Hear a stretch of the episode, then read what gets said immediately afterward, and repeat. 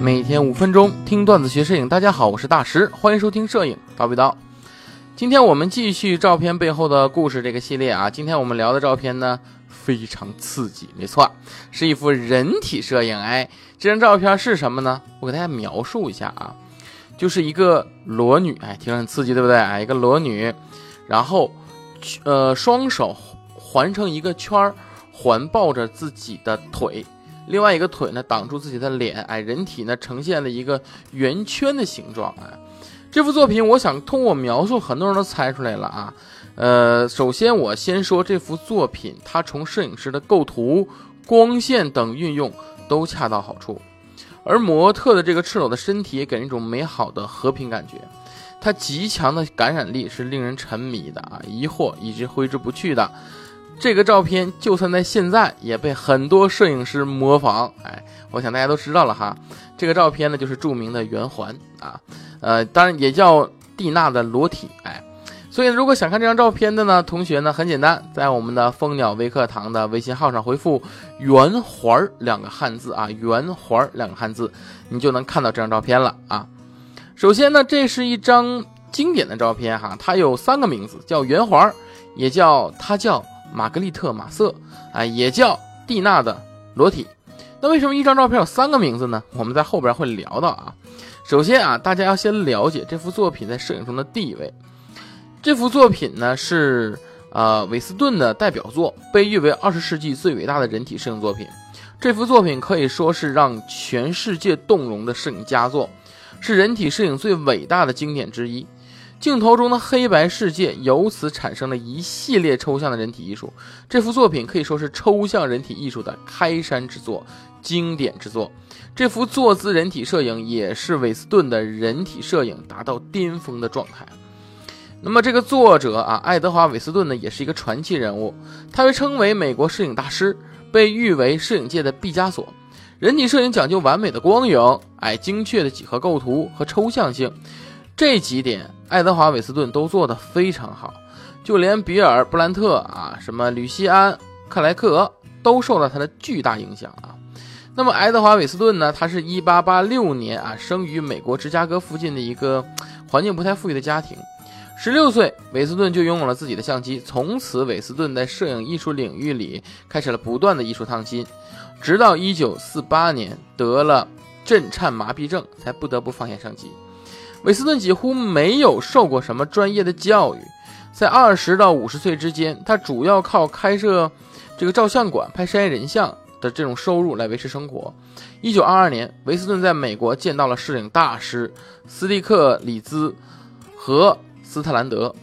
他在日记里面写道：“啊，斯蒂格里兹与我两个小时的会面，对准了我一生的焦点。”从此，韦斯顿的摄影技艺大增啊！不论是人物、风景、静物，都拍出了自己的风格和特色，逐渐得到了舆论的重视和好评。一九三二年，他和亚当斯，没错，你没听错啊，他和亚当斯、范迪克等等，这都是他影友啊，和这些影友组成了美国摄影史上著名的 F 六十四群体啊。一九三七年，哎，是韦斯顿摄影生涯中很重要的一年。这一年，他获得了美国著名的古金汉姆奖金。从此，哎，韦斯顿告别了摄影馆的这个就照相馆这种人像摄影，他把全部的精力呢都投入到了自由创作的天地中。他创作没有固定的范围，几乎什么都拍，什么人像、工厂、湖光山色，对吧？沙丘、土堆，包括石块、贝壳、枯干老树，以及这种什么辣椒、白菜等，都出现在他的作品中。他说，任何事物。不管出于什么原因，只要激动了我，我就拍它。我不是专门去物色哪些不寻常的题材，而是要在寻常的题材中寻找不寻常的作品。我想这一点，我觉得我们现在的摄影人也应该学习啊。